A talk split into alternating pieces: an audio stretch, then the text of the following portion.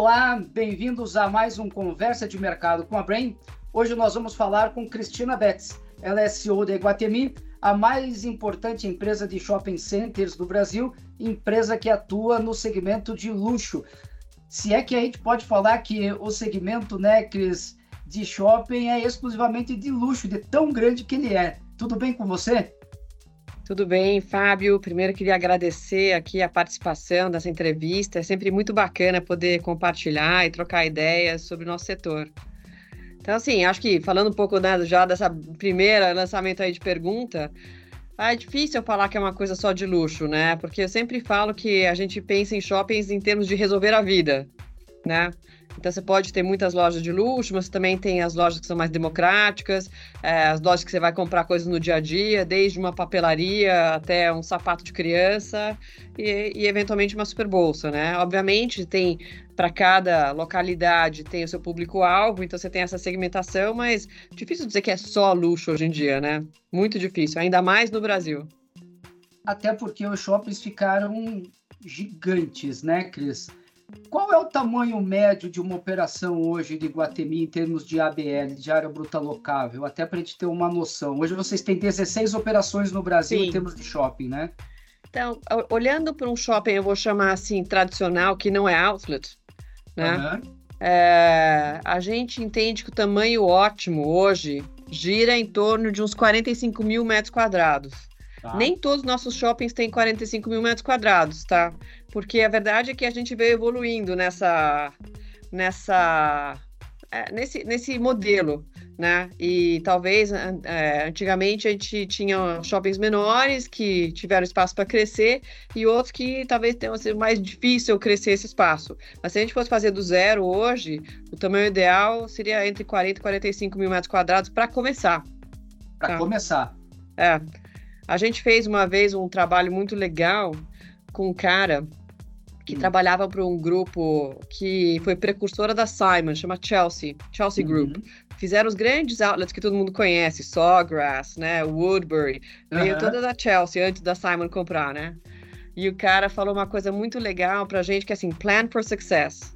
Você faz seu shopping, você tem que sempre planejar que você vai ter sucesso para você ter espaço para expandir. Porque é verdade, às vezes quando você chega com um shopping novo, você faz para aquele momento daquela cidade, daquela localidade. Uhum. Mas se tudo der certo, você vai criar um entorno super pujante e que ao uhum. longo do tempo você vai precisar de mais espaço, porque mais lojas vão querer entrar, não sei o que tal, que é o princípio que todo mundo usa de expansão, né? Então, se você tiver espaço, se você for expandindo ao longo do tempo, é o melhor dos mundos. Então, 45 para começar, tá, Fábio? Para começar, tá bom, é. tá bom. E Cris, nós estamos vivendo um 2023 que quando a gente entra nos balanços das empresas de mercado imobiliário, notadamente das empresas de shopping center, notadamente de shopping center, a gente tem enxergado crescimentos de dois na casa de dois dígitos, né? Vocês, quando projetaram lá no final de 2022, que tínhamos um cenário bem mais complicado, né? Taxa de juros lá em cima, sem imaginar quando ela começaria a cair, término de uma eleição hiper conturbada, um cenário macroeconômico estranho, você tem muito conhecimento de macroeconomia. Vocês projetaram um crescimento para Iguatemi nesse ano na casa de dois dígitos ou vocês estão se surpreendendo? A gente projetou um crescimento forte para esse ano, tá, Fábio? Mas a verdade é que a gente teve que se virar nos 30 aqui, porque a gente teve de algumas, assim, na parte de vendas, eu acho que está, está dentro do que a gente esperava, talvez até um pouco mais forte do que, né, agora, a gente estava vendo agora, esse segundo trimestre veio muito bem para a gente, um dia das mães muito forte, os namorados bastante forte, e um julho que tipicamente é mês de férias, né? Muito uhum. forte também. A gente está tá apostando 11% de crescimento sobre 22. Então, é, é, e ainda o número preliminar, porque a gente não tinha fechado ainda o mês. Então, assim, eu acho que, que realmente a gente está tendo um, um, crescimento bastante forte. Mas, quando você olha para dentro do nosso resultado, a gente também tinha imaginado um, um índice de correção dos contratos de GPM positivo, que não veio positivo, né? É, então, outras ações estão substituindo. Uma das grandes coisas que está substituindo, que está dentro da mesma, vamos dizer assim, né, é, é, guarda-chuva, é o overage, né? Você lembra que nossos aluguéis são percentuais sobre venda, a venda vem uhum. mais forte, então, apesar do aluguel mínimo não ter a mesma correção inflacionária, a venda compensa na parte do aluguel é, percentual, tá? Uhum. Mas a gente fez várias coisas que compensaram, então a venda veio muito forte, né? E a gente sempre brinca que esse é o principal indicador, uhum. porque depois disso tudo fica mais fácil mas a gente também tem feito várias iniciativas importantes é, na parte de, de, de, de, buscar esse percentual por lojista e na parte de locação temporária, Fábio, porque eu acho que na parte de eventos, a gente usa muito eventos né, para estimular fluxo, e isso depois de, né, em 22 e 23 teve uma retomada incrível. Não sei se acompanhou agora, a gente fez, a, a gente está com a Dream House da Barbie no JK. Uhum. É uma experiência incrível. Parece que você entrou dentro da casa da Barbie, tá? É muito legal. É lotado. Filas quilométricas. É, filas quilométricas e sold out até o final de setembro. Meu Deus. Não tem. A gente, a gente começou das duas às 10 não deu, a gente abriu do meio-dia às 10, agora a gente tá abrindo às 11 às 10 e tá sold out. Então você vê que tem um fluxo muito importante, mas o mais legal disso, obviamente, quando você tem eventos muito bons, você busca patrocínio, você busca parcerias. Então essa nossa linha de, vamos dizer assim, receitas adjacentes, que tem a ver com promoção de fluxo e visibilidade para patrocinadores, também tem crescido muito. Então a gente usa o marketing, o, o shopping, como um instrumento de, de, eu vou brincar assim, de, de de marketing para outras marcas, né? As marcas querem estar uhum. associadas e tudo mais. Um público super qualificado faz muito sentido, né, na, na objetividade dessa, desse recurso aplicado. Então, a gente tem buscado outras possibilidades dentro das nossas linhas de receitas, que num shopping que tem qualidade, que tem conteúdo, que tem todos os atributos importantes, é, não vou dizer que é fácil buscar, mas é possível buscar. E a gente tem feito um trabalho importante nessas linhas. Você comentou duas coisas ao mesmo tempo que compreende de dois momentos que eu queria abordar aqui. Um Não deles é como é que está o horizonte para vocês dessa inflação controlada e de como que o IGPM está pegando nos aluguéis, se isso é melhor ou é pior, né, da, da perspectiva econômica.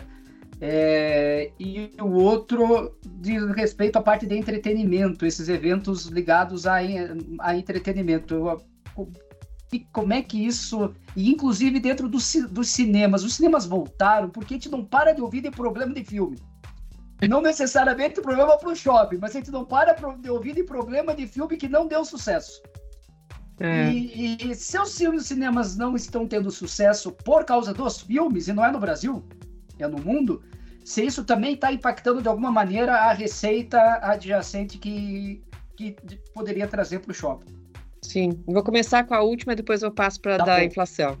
Então, é verdade que durante muito tempo, é, no geral, a gente não teve filmes grandes blockbusters. Uhum. Porque com pandemia, lockdown, um arrefecimento de pessoal assim. Você lembra quando a gente saiu da pandemia que os cinemas começaram a, a operar? Talvez foram os mais prejudicados de todos, porque é, você pensa que você vai ficar duas horas numa sala escura, todo mundo sentado um do lado do outro. Gente, então tinha, tinha aqueles espaçamentos, não sei o que. Tá, realmente foi muito complicado para os cinemas.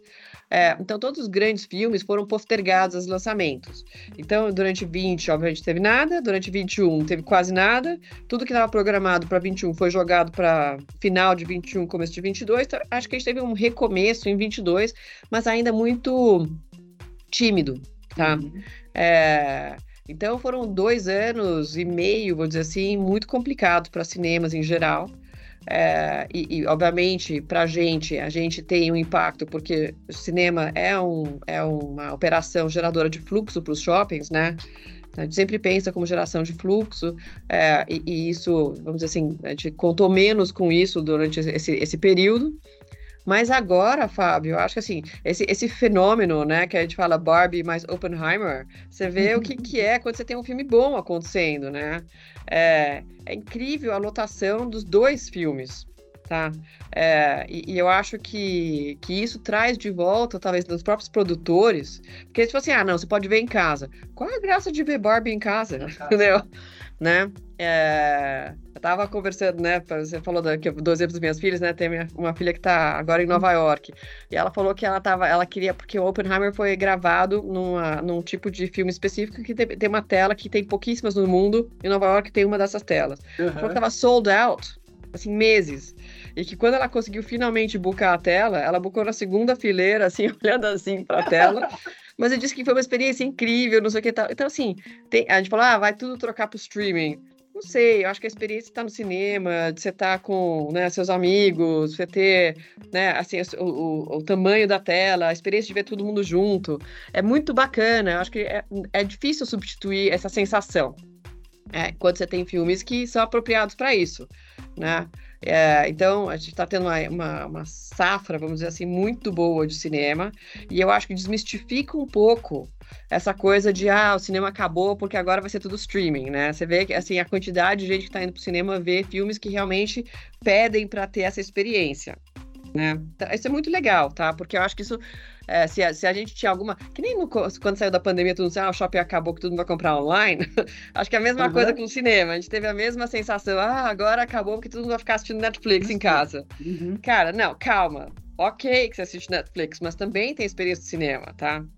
Então eu acho que isso aqui é muito bacana porque, né, tira um pouco essa, essa nuvem preta de cima do, da operação de cinema na parte que você perguntou né, no, no, Economics, né, essa coisa toda de como é que vai evoluir a economia, como é que é essa coisa do GPM, que né, muitos meses negativos, acho que tem, um, tem uma contraparte de tudo isso que é muito importante, que é menos é, reflexo no aluguel e mais reflexo nas, nas companhias como um todo e também no bolso do consumidor, que é a taxa uhum. de juros, tá, Fábio? Uhum. Assim, a perspectiva que a gente enxerga daqui para frente com uma, com uma inflação arrefecendo, né? Com uma economia que está vindo, assim, eu acho que a gente consegue enxergar, né? E agora com os sinais que, que o Banco Central deu de, de queda de taxa de juros, isso é um alívio gigantesco, obviamente, para as companhias, né? Porque mostra que a gente tem é, tanto na parte de se, se, companhias que estão alavancadas, menos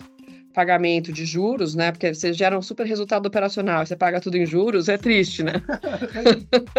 mas assim, mas eu acho também para os consumidores, consumidores que estão alavancados, que, que têm outras obrigações e tudo mais, essa, essa queda de taxa de juros também, obviamente, afeta o, o poder de consumo discricionário das famílias. Que, uhum. que tem a sua contrapartida em shopping. Então a gente vê como muito positivo esse movimento todo e a gente captura. Tudo bem, você pode não capturar a correção do aluguel mínimo, porque o GPM na, no aniversário estava negativo. Mas se a venda vier, não tem problema. A gente está capturando em outro lugar, ou com o aumento das vendas, e que vem pelo aumento do aluguel percentual, e obviamente com o aumento de fluxo, porque tem mais renda discricionária para ser gasta e tudo mais. Então, sim, acho tudo isso muito positivo para a gente.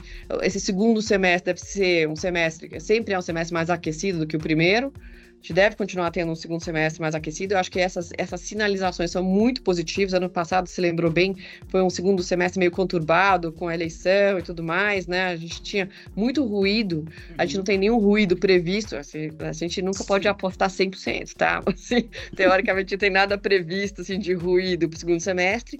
E todo mundo está apostando num 2024 muito bom, né? Porque essas sinalizações são positivas e geram resultado para o próximo ano. Isso é excelente. E quando você comentou também, aproveitando para aprofundar esse evento da Barbie que está sold out aí até sabe-se quando, e espero que até terminar o filme e continuar tudo sold out, é, sabe que desse último final de semana estava indo para a chácara, mas meu menino não quis ir porque era aniversário de um amigo dele e aí a gente teve que deixar ele, que era na hora do almoço, então falou, vamos comer no meio do caminho. E tinha um Burger King de rua, de rua né? Desses que a gente passou por drive-thru, mas daí a minha menininha de dois anos acordou, tá, então vamos descer, né? Porque drive-thru com criancinha não dá.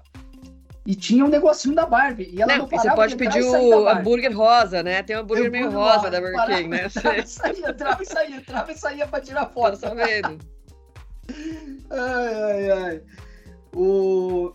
Aonde que se faz a, a, quando a gente vai em shopping, esses grandes shoppings tradicionais, né, no modelo tradicional, sempre tentam usar o máximo possível o estacionamento hoje para eventos, porque os estacionamentos estão cada vez mais vazios. Não porque o shopping esteja mais vazio, mas porque menos pessoas usam carros. Primeiro porque eles foram obrigados a fazer, desde sempre, nós, todos vocês foram obrigados a fazerem estacionamentos gigantescos, muito maiores do que o necessário, e agora eles são ainda maiores do que o necessário, dada a realidade. No Iguatemi, isso também é verdade. Ah, também existe um menor fluxo de carros e também existe essa necessidade de buscar a, a utilização de estacionamento para trazer receita que não a do automóvel? É verdade que a gente vê, um, eu não vou dizer que é um fluxo cadente, mas certamente sim, estável. A gente tem um crescimento de fluxo, pessoas, mas talvez não mesmo proporção de carros tá? Uhum, Porque uhum. exatamente, as pessoas vendem Uber, vende táxi, vende bicicleta. A gente teve nossa fase de patinete, né? Que todo mundo vende uhum. patinete. Você tem vários modos alternativos aí de transporte e que talvez não lotem o estacionamento da, né, da mesma maneira, talvez que fizesse no passado. Então, apesar do fluxo crescente, a gente tem uma estabilidade aí de fluxos de veículos, né? É, usar esses espaços de, dessa forma, assim, de eventos, a gente sempre usou, especialmente porque, assim, a dimensão dos estacionamentos hoje, elas lotam, mas elas lotam só nas datas de pico, dia de mães, de Natal, sabe? São os, os, as grandes datas de varejo é onde realmente tem lotação. Mas, assim, nas, eu vou chamar entre safras, uhum. né? Tem bastante espaço, então a gente aproveita, sim, acho que como todo mundo no setor, esse, essas entre safras para fazer esses eventos. Então a gente faz festa junina, a gente faz esse final de semana aqui no Guatemi a gente teve food spot, né? A gente faz festas gastronômicas, no, no interior a gente faz, né? É, é, assim, meu, até festa do torresmo a gente teve em São Carlos, Nossa. acho que no ano passado. Eu nem sabia que você podia ter tanto sabor de torresmo diferente. Para mim era um sabor só, mas a gente descobriu que são vários. Mas enfim, assim, né, brincadeiras à parte, eu acho que tudo isso traz muito fluxo para o shopping, é divertido e tudo mais. Mas eu acho que, que mais do que só esses eventos nos estacionamentos, é ser inteligente sobre esses espaços. Então, em muitos lugares, a gente já criou espaços específicos para eventos menores, tá? É, onde a gente pode ou fazer alguma coisa, como está sendo, por exemplo, o Barbie Dream House, no JK, uhum. ou a gente pode alugar isso para eventos específicos de companhias, corporativos, né? É, a gente faz também com outras, por exemplo, a gente faz é, eventos de, de, A gente fez com Gates, a gente faz, a gente já fez no passado SP Art Foto. Então, uhum. a gente promo, a gente usa um, entre um misto de coisas que a gente pode vender e locar espaços para espaços de eventos mesmo, e a gente tem vários tamanhos agora. Uhum. É, então, não é só esses gigantescos que a gente faz no estacionamento, podem ser coisas menores.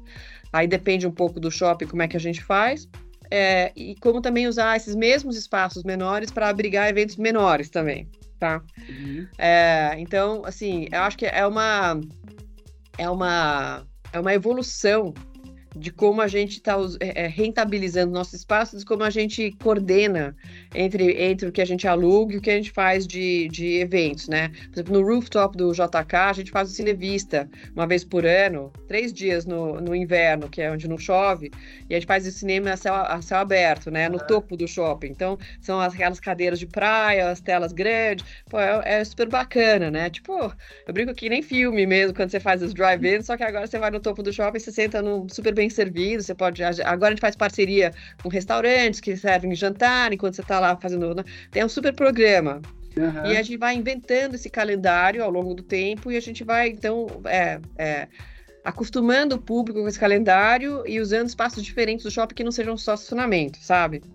Dá cada vez mais trabalho pensar em ser chopeiro. Ah, tem que ser criativo, tá, Fábio? Assim, eu brinco que você tem que ter um time criativo que está sempre pensando coisas diferentes, né? Mas isso é bacana, porque traz vida para o shopping, traz vida, as pessoas esperam os eventos, né? A gente tem uma conferência de moda que acontece uma vez por ano, há muitos anos já no JK, eu acho que esse ano, se não me engano, é a sétima edição, acontece em outubro, né? São dois, três dias de eventos que a gente usa. Esse mesmo espaço da Dream House, a gente uhum. faz um plenário e convida pessoas de moda, de tendências, que estão, entre aspas, né, circulando nesse nosso setor, é, tanto palestrantes de fora, internacionais, quanto pessoas é, aqui do nosso mercado, para falar desse nosso mundo, esse mundo de, né, de qualquer coisa. Esse ano a gente vai treinar. Ano passado a gente já trouxe gente como de Instagram, a gente já trouxe, uhum. a, né, que era a Eva Chen, a gente já trouxe o Emenegildo Zenha para falar de sucessão na moda, a gente já trouxe tanta gente bacana, o próprio Cristiano Louboutin, assim, muita gente bacana, e é nesse espaço. Nossa. Imagina, você faz a Dream House e depois você traz Hermenegildo Zenha para falar da família dele. Então, assim, é muito eclético, assim, as utilizações de espaços. Mas isso traz realmente esse fluxo todo para a nossa operação. E, Cris, não tem como não falar sobre varejo online, né? Porque é o que mais cresce no mundo, as big empresas online vão dominar o mundo, a experiência, agora tudo é um channel. É, a gente sabe que o luxo exige mais cuidado, as pessoas gostam mais da experiência. Né? Quando você está falando de alguém que quer ter a experiência, ir ao cinema em cima no rooftop, é porque ele quer essa experiência. Claro. Né? E se tem um restaurante que está se predispondo a servi-lo, ele justamente também quer ter a experiência não de assistir simplesmente o filme, ele quer ter a experiência completa. Então é natural que o, o varejo de luxo tende a ser mais resiliente à, à experiência ou essa guerra do online ou essa disputa do online, né? É, mas é inegável que ele existe e tanto que vocês são muito fortes em estratégias também multicanal, uhum. né?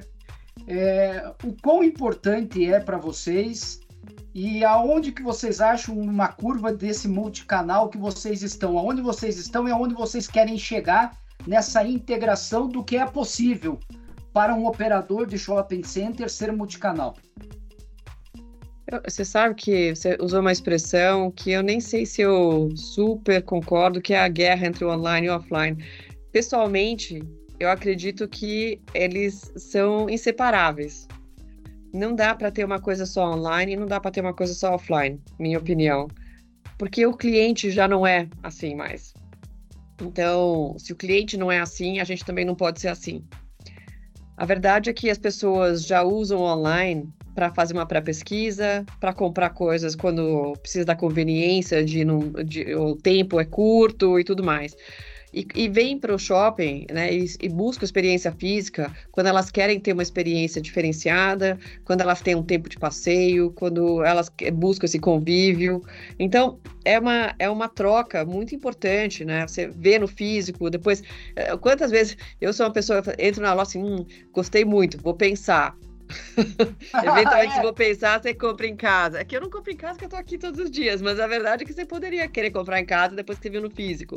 Você está pensando no assunto, né?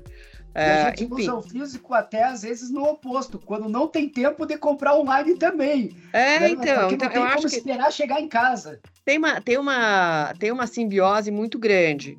Eu acho que o ponto fundamental de tudo é entender o cliente. Então, na nossa estratégia digital, tudo tem a ver com entender qual é essa jornada 24 por 7 né, do, do cliente, saber do cliente cada vez mais o que, que ele precisa para melhorar a experiência dele. Então, é, eu sempre brinco, né? Assim, o que está faltando no nosso mix para que a gente aumente a conversão, né? O que está faltando é, em termos de serviço que a gente pode facilitar essa conversão do cliente, né, tanto no físico quanto no digital. É, e, e para isso, você tem que ter. Não basta. Acho que no, no, passado, todas as companhias faziam trabalho, vamos dizer assim, indireto de conhecer o cliente. Contrata pesquisas grandes de marketing, faz focus groups, você tem uma área especializada para entender quais são as tendências, mas eu não sei exatamente o que, que o Fábio quer, né? Acho que hoje a tecnologia permite que a gente tenha uma, um nível de granularidade muito maior e mais assertiva. E aí eu posso agrupar vários Fábios e entender, bem, tá bom, né? E neste grupo faz sentido então investir neste tipo de serviço, porque eu atendo 50% da base com isso. Esse é o tipo de caminho que eu enxergo que o digital pode ajudar e muito, né, a maximizar a rentabilização por metro quadrado que a gente tem no nosso ativo físico. Uhum. Né? E melhorar cada vez mais. Isso tudo porque a gente está melhorando o serviço para o cliente. Então, né, ser seamless, né? Quanto mais fácil é a vida do cliente dentro do shopping, melhor. quanto mais fácil é a conversão do cliente, quanto mais rápido ele, ele, ele entende o que ele busca, acho que ele quer, melhor. Então, tudo isso a gente tem que olhar para a tecnologia como uma ferramenta para fazer isso. De alguma maneira também é, existe a possibilidade de um grande clube Iguatemi, onde ele tenha, já que você está falando em serviços, onde ele é atendido de algum modo especial em qualquer Iguatemi que ele esteja? Eu acho que isso já existe, assim, talvez não exatamente nesse formato, mas dentro do nosso programa do Iguatemi One. O nosso programa de relacionamento, que é o Iguatemi One, ele já tem é, você, cada cliente entra, cadastra, se cadastra, sobe suas notas fiscais e aí vai, vai, se, vai te classificando, né, dependendo de, do valor e dos shoppings, o que está comprando, tem campanhas ao longo do ano diferenciadas para pontuação.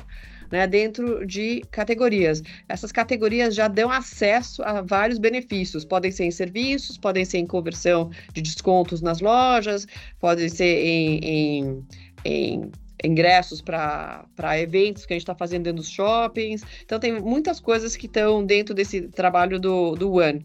E agora, mais recentemente, a gente fez duas edições, você se acompanhou, do Collections. Então, é, onde as pessoas conseguem, com seus pontos, trocar por é, gifts que são é, é, é exclusivos, né? São super bacanas. É, te confesso, assim, quando o pessoal do marketing, Cris, a gente vai fazer esse negócio, eu falei assim, será que vai dar certo? Porque eu pensei assim, o cliente Guatemi não vai querer ficar trocando pins por... Eu mesma fui uma que troquei um monte, tá? Taças, facas, faqueiro. Mas, gente, é muito legal, porque o produto é muito legal, você já está gastando, é uma maneira de você conhecer. A gente teve um aumento de, de quase 70% na adesão do nosso programa do One, Nossa. né?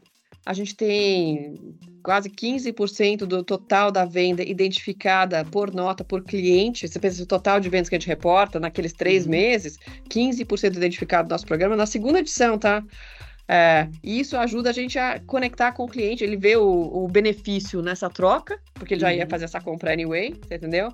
É, mas aí a gente começa a conhecer melhor, porque a gente tem mais gente, a gente consegue fazer esse trabalho que eu estou dizendo mais individualizado, de uma maneira mais inteligente. Então, Acho que tem muita coisa acontecendo. É, eu vou dizer que a gente está engatinhando um pouco em todas essas coisas, mas é um caminho que eu acho que vai ter bastante história aí pela frente. Legal. E sabe, Cris, quando eu digo que é, que é uma guerra, é porque nem todo mundo está nesse processo de estar no, nos dois lados ao mesmo tempo. Tem gente que ainda não entendeu que tem que estar nos dois lados ao mesmo tempo e, e ainda puxa muito para um ou puxa quase que exclusivamente para o outro ou tá nos dois lados, mas não tá de corpo e alma. Que também, se não tiver de corpo e alma, não adianta, né? Que tá só é. porque diz que tem que estar, tá, mas aí faz algumas coisas ainda, né? É... é... mas a pandemia mudou muito isso. Eu brinco, até as pessoas que eram mais céticas em termos de usar serviços online, né? A explosão de delivery de comida. Eles dizem, ah, tá bom, I, né, os iFoods da vida. Gente, assim, eu brinco, até a minha mãe usa iFood, entendeu? Assim, é muito fácil, é muito rápido, é muito é, intuitivo. Mas isso não quer dizer os restaurantes estão bombando. Olha só, né? Você fala assim, não, ah, então tirou. Não, não tirou, ele complementou. Aproveitando a sua mãe, então. Eu tenho mais três assuntos para perguntar para você. Um deles diz respeito à, à, à, tal da terceira idade, melhor idade, né? Isso como que cada um gosta de chamar. É... O mundo parece que é dos jovens, mas quando eu vejo os números, o mundo para mim é dos idosos, porque eles crescem mais rápido do que crescem os jovens, têm muito mais dinheiro e sabedoria do que os jovens. Eles compram mais do que os jovens, que às vezes eu fico pensando, será que eu estou imaginando lá no Iguatemi um casalzinho de 20, 15 anos ou de 20 anos que acabou de sair do cinema tomando milkshake e um casal de 60 anos que acabou de sair do, do cinema indo no melhor restaurante do Iguatemi numa conta de 600 reais naquele dia ali, tomando um bom vinho e tal, assim, dá uma diferença grande, né? E a ah, gente faz... parece que só fala jovem, mas e aonde estão os idosos? Eles são importantes para o shopping center? Não, Vocês têm são... campanhas para eles ou é só para o dia dos namorados dos meninos e meninas? Não, imagina. Assim, eu acho que eu acho que tem, tem de tudo aqui nos shoppings, tá? E eu acho que a gente tem várias, vou chamar de personas mapeadas. Uhum. Uma coisa que é verdade é que, assim, mudou muito essa, a, essa a nossa, nossa percepção né, dos nossa, da, dessas pessoas. Para usar o próprio exemplo da minha mãe, é uma pessoa super moderna. Eu acho que ela, até o que ela veste, o que ela compra, é muito mais moderno do que eu visto que eu compro. né? Outro dia ela, ela é professora, então ela falou assim: ah, eu fiz um breakout room no Zoom. Eu falei, cara, como assim? Eu não sei fazer isso, sabe? então, acho que assim é, é, mudou muito até porque, assim, a gente fala, tem mais pessoas, que, né, 50 plus, eu tô nessa categoria 50 plus já, né, mas assim, uhum. tem mais gente 50 plus? Tem, mas eu acho que a nossa longevidade mudou muito e a maneira que a gente encara também, né, de, de, de buscar uma vida mais saudável, mais longeva, não sei o que tal, mudou muito. A gente se preocupa mais com saúde, com alimentação, com exercício, né, e isso uhum. significa que a gente chega melhor, né, e, e, e né, via de regra, e eu acho que a gente tem, então, é, o, o bonito e o bacana do nosso business é que eu acho que a gente consegue desenhar um, um produto, um ativo, um shopping que atende todas essas pessoas, né? O, o, diverso é o mais legal do nosso business, porque a gente atende gente da terceira idade, vamos chamar assim, eu nem gosto muito dessa, né? Porque uhum. eu brinco que esse, essa, a gente vai empurrando esse. O que, que significa ser idoso, né? Minha mãe tem quase 80 e tá perfeita, né? É, mas assim, então é, também como a gente atende as crianças e a gente atende né, pessoas de famílias diferentes, de gêneros diferentes, raças diferentes, é, tudo. E é, é e é, é, é, eu vou dizer assim, harmônico, uhum. né? Então, o que é mais incrível é a gente conseguir desenhar um shopping que atende todas as necessidades. Uhum. Né? Isso é o mais legal. Então você pode vir para comer o seu hambúrguer, mas também pode vir aqui embaixo comer o rodeio, que é um super de uma carne maravilhosa e tudo bem, entendeu? Assim, tem para todos os gostos e para todos os momentos. Por isso que eu falei assim, ah, você falou de luxo, eu tenho um pouco de dúvida dessa classificação, porque tudo bem, você pode comprar a sua bolsa da Chanel, mas eu acho que se quiser passar aqui e comprar a camiseta branca numa Zara, numa Renner, numa C&A, meu, tão bacana quanto né? Nada mais básico e, e, moderno do que uma camiseta branca, né? Então... Hum, nada mais básico. Por sinal, comprei duas camisetas brancas no último final de semana também, viu? Era um algodão pima, porque dizem que dura mais e é mais gostoso. Mas eu comprei duas camisetas brancas básicas. Eu dividi um painel com, com o pessoal da Ering, assim, pô, que você não usou o exemplo da Ering? Eu falei, não, tá bom, vou usar o exemplo da Ering. então, mas, mas é isso, eu acho que a ideia é realmente a gente ter essa, essa pluralidade, né? E atender todo mundo. Queria fazer mais duas perguntas para você. É, uma delas é a...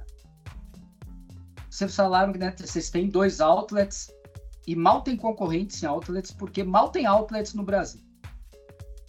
Teve uma época que parecia que ia pipocar outlet pelo Brasil inteiro. Uhum. Nós da Brain mesmo achamos que íamos crescer na época via shopping center, via estudos de outlet. É, quando o mercado era mais restrito, assim, e de repente não pipocaram, não abriram.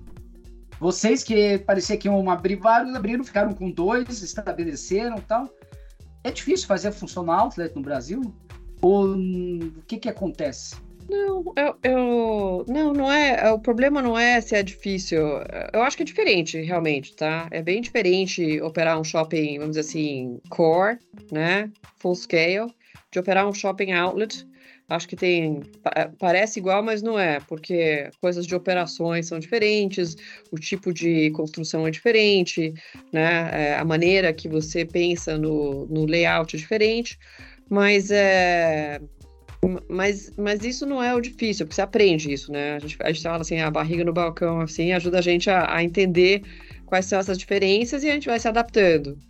Mas eu acho que o mercado ainda não está propenso para outlet. Eu acho que. Por, que. por que, a gente tem mercados assim, tipo, os Estados Unidos é um grande mercado de outlet, tem algumas cidades na Europa que a gente sempre fala, Bicester na Inglaterra, tem aquele de Milão, que me escapou o nome agora. Sim, são, são outlets muito famosos e muito visitados. Mas tem duas coisas importantes nesses, nesses, nesses empreendimentos. Ou você tem um fluxo de turismo gigante, né? Uhum. É, ou você tem uma classe média aspiracional enorme. Ou você tem os dois, tá? né? O ideal é você ter os dois. É, por quê? Porque você pensa assim, bem, tá bom. É, para você ir para um outlet, tipicamente está procurando uma marca que é mais upscale, com um desconto importante, né? É, de alguma coisa que talvez você não consiga nem por aquele preço do seu país, ou você não tem no seu país de qualquer jeito, né? Ou, então, assim, então, tem, tem um pouco. Você precisa ter essa classe média aspiracional. E falar que a gente tem um fluxo de turismo gigante que vai comprar marcas de luxo no Brasil, se ninguém sai da Itália para vir comprar marca de luxo no Brasil, uhum. sabe? Então, a gente, a gente tem que depender do nosso próprio mercado. E essa classe média aspiracional, a gente não tem ainda. E, e, e, também, assim, vamos lembrar que também é um, é um modelo nos Estados Unidos que o pessoal está entendendo, assim, tem que, tem que ter sobra de estoque, né, Fábio? Então, o pessoal fala, ah, eu, eu produzia para outlet. Tem muitas marcas que já estão revendo esse conceito de produzir para outlet. Por quê? Porque você fala assim, ele dilui um pouco a, o, o, aspecto de luxo da, da marca. Então tem que ser de sobra de estoque. Sobra de estoque você tem que congregar em algum lugar, né? É, então, nem todas as marcas no Brasil vão ter sobra suficiente para abastecer essa quantidade que a gente imaginou lá atrás que ia ter para um público aspiracional que vai querer comprar naquele. Então, assim, tem, tem muitas condições ainda que a gente não. A, gente vai chegar, porque a gente é um país enorme, né? É, que vai ter, a gente tem uma evolução de uma classe média importante no nosso país. É, é, e isso é muito verdade. Se pensar, eu me lembro que eu estava na faculdade, é, é, não tinha nenhuma marca internacional de, de artigos de couro no Brasil. Uhum. Se queria comprar uma bolsa, a bolsa de luxo na minha época de faculdade era ou Santa Marcelina ou Vitor Hugo. Era isso. Uhum. Né? É, hoje, se quiser comprar uma Birkin aqui na Hermès, você compra. Uhum. Então, olha a evolução, a gente está falando de 30 anos, não é um, um, espaço de tempo tão longo se pensar nos no ciclos macroeconômicos do país, né? Então, a gente teve uma evolução, sim, de, de, de renda, né? Mas não suficiente para criar essa massa, talvez, para e, e, que as marcas estejam também preparadas para ter esse, essa sobra toda para poder abastecer um outlet. Uhum. Mas vai chegar, eu não tenho dúvida. Legal. E aí, o fato da gente estar tá operando é ótimo, porque a gente já, te, a gente tem, a gente já tem, vamos dizer assim, um, um, um começo mais rápido, porque a gente já aprendeu o que, que funciona e o que, que não funciona. Sem dúvida. A barriga já está no balcão há bastante tempo. É, exato. Exatamente. E para finalizar, Cris, vamos falar do que vocês esperam, menos para o segundo semestre, que já está quase dado, e mais para 2024, né? É... 2024 vocês esperam crescer? Tenho, eu imagino que a resposta vai ser sim, mas vocês esperam crescer bastante e como? Vocês o que pipoca sempre nas várias entrevistas desde que você assumiu o, o cargo de CEO é uma estratégia de M&A, né? Em uhum. especial, o mercado muito pulverizado, os vários shopping centers têm vários sócios, e então não necessariamente são novas operações. Você pode consolidar as próprias operações, né? Uhum. Dentro daquilo que é possível falar, né? Como é que você vê 2024 para a economia do Brasil e o segmento e o Iguatemi dentro disso? E qual que é a estratégia principal de crescimento para os próximos anos? Daí não é só para 24, né? Para os próximos anos aí de Iguatemi, no que, que você pode abrir para nós? Então, a gente sempre fala que a gente tem uns cinco linhas de crescimento do nosso business. Né? É, e elas mudam a prioridade de acordo com o momento da economia, do país, da nossa evolução e tudo mais. A gente cresceu muito fazendo shoppings novos quando a gente fez o IPO lá em 2007. Então, a gente chegou a um ponto nessa companhia que a gente tinha 13 canteiros simultâneos de obra, que é uma coisa incrível, né? Pra gente, né? Que é um setor de shopping, né? É, realmente bem, o pessoal da engenharia, arquitetura, operações enlouquecidos, assim, fazendo shoppings novos ou expansões. é, realmente. Mas é, é, eu diria que esse momento não é que a gente nunca mais vai fazer shopping novo nem, nem expansão, mas ele deu uma arrefecida. E a gente tem um foco maior realmente nessa parte de M&A. Né? A gente fez a compra do, do, da parcela que não era nosso JK no passado. A gente tem intenção de olhar outras oportunidades, de crescer tanto no nosso portfólio, como eventualmente, se for do mesmo, é, é, vamos dizer assim, foco né, de cliente nosso, a gente acha que a gente pode fazer como a gente fez quando a gente comprou Galeria, quando a gente comprou Pátio Genópolis, né, de, de ajudar nesse crescimento qualificado das, dos empreendimentos. É, mas a gente também tem um trabalho importante nos próximos anos de olhar para dentro de casa, buscar um pouco mais dessa nossa, da nossa eficiência. A gente fez bastante isso esse ano e o ano passado.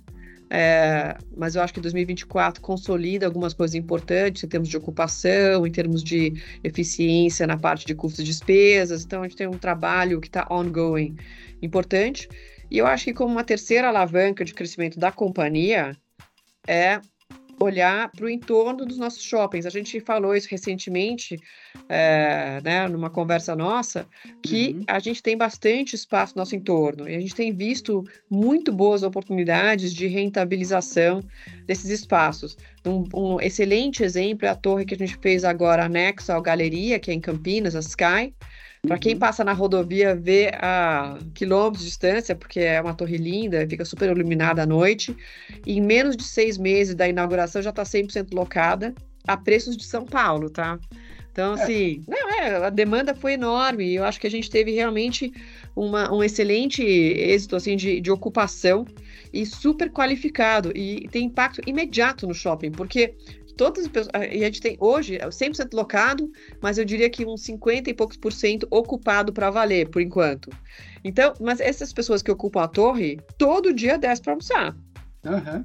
Passear, não sei o que, eu brinco, né? Eu tô em cima do Guatemi São Paulo, todo dia eu desço para almoçar aqui. Aí você faz alguma coisa, faz isso aqui. As filhas ligam para pedir, ah, precisa comprar não sei o que. É, é, é, é uma coisa muito dinâmica. Então a gente vê muito espaço para complementar com torres residenciais, a gente está experimentando multifamily, né? Uhum. A gente anunciou o multifamily também perto do, gal do Galeria, que uhum. foi com a Lugo que, que, a gente fez, né? Que é a empresa da MRV, que agora está com a investidora Brookfield, mas é, a gente deve estar tá começando isso nos próximos meses. Né, um, modelo, é um modelo novo para a gente, multifamily. É uma coisa que né, no, a gente nunca teve. A gente tinha residencial para venda, mas não uhum. para aluguel. É, então, vamos ver. A gente está caminhando, a gente tem bastante coisa acontecendo em Ribeirão, em Sorocaba, Rio Preto. É, é uma veia de crescimento importante de torres. Lembrando que a gente não incorpora, né? A gente uhum. tipicamente é permutante né, nessas, nessas torres de terreno. É, e a gente coordena, entre aspas, o projeto para não ficar descasado com a cara, o look and feel do shopping, né? E tudo que é área comum. Então, ah, paisagismo, segurança, não sei o quê, estacionamento, quando tem conexão embaixo, a gente quer maximizar tudo isso. Então, a gente também tem algumas cláusulas que garantem essa integração. Mas eu acho que tem bastante oportunidade nesse espaço também para gente. E aí, um pouco mais distante, a gente está falando de algumas expansões. Então, a gente, a gente pretende, é, é, a gente já falou disso no nosso código de resultado, né? A gente deve estar protocolando a expansão do shopping de Brasília, uhum. que chegou num ponto agora que a gente tem mais demanda do que espaço, então é um momento excelente para fazer expansão, né? Então, a gente tem alguns projetos que estão caminhando. E aí, assim, nessa, nessa, nesse bloco todo, o menos interessante nesse momento é Greenfield, fazer shopping novo tá? Mas a gente tem muita Ainda coisa bacana para fazer. Vocês abrirem um shopping em Curitiba, né? Que é, é, eu acho que é a única capital de altíssima renda do Brasil que não tem Iguatemi, né? É. Assim, não foi por falta de tentar no passado, viu, Fábio? Vamos ver se dessa vez a gente consegue. Dessa vez consegue, né? Vamos ver. A, aqui eu faço um estudo para vocês a preço de custo, que é só para eu poder.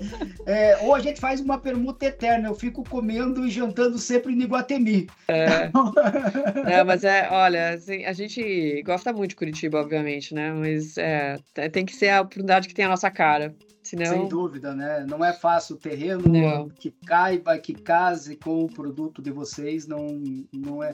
Até porque, como você falou, né, Cris? Tem que ser um um terreno que permita as expansões futuras. É, né? exato. Pelo menos o tamanho mínimo que a gente acredita, né? Então, enfim, mas é, de novo, acho que a gente tem muita coisa para fazer, é, tem muita avenida de crescimento. A gente é a empresa de shopping que talvez tenha menos dos nossos próprios shoppings, né? Então é um crescimento meio no-brainer, né? De, uhum. de buscar essas participações minoritárias. É, e muito, você vê assim, a gente foi recorde de venda, na nossa, pelo, pelo menos o que já foi reportado aí das companhias, com a, a menor ocupação, Fábio. A gente tem a, a menor taxa de ocupação, a gente está em 92%, mas Nossa. a gente, em vendas absolutas por metro quadrado, é assim, o maior. Nossa. Então, a gente tem uma eficiência para buscar ainda importante no nosso portfólio. Sem dúvida. Legal. Cris, papo com você, se a gente não parar assim, ele é maravilhoso, ele não para, é muito bom falar com é porque, você. É porque o setor é divertido, é por isso. É muito bom. É, e você está de parabéns, né? O Iguatemi está de parabéns ter colocado você, alçado você ao cargo de CEO, né? Obrigada, e, Fábio. É, Eu fui sortuda de herdar um negócio tão bacana. Foi bom para todo mundo. É, é, foi bom.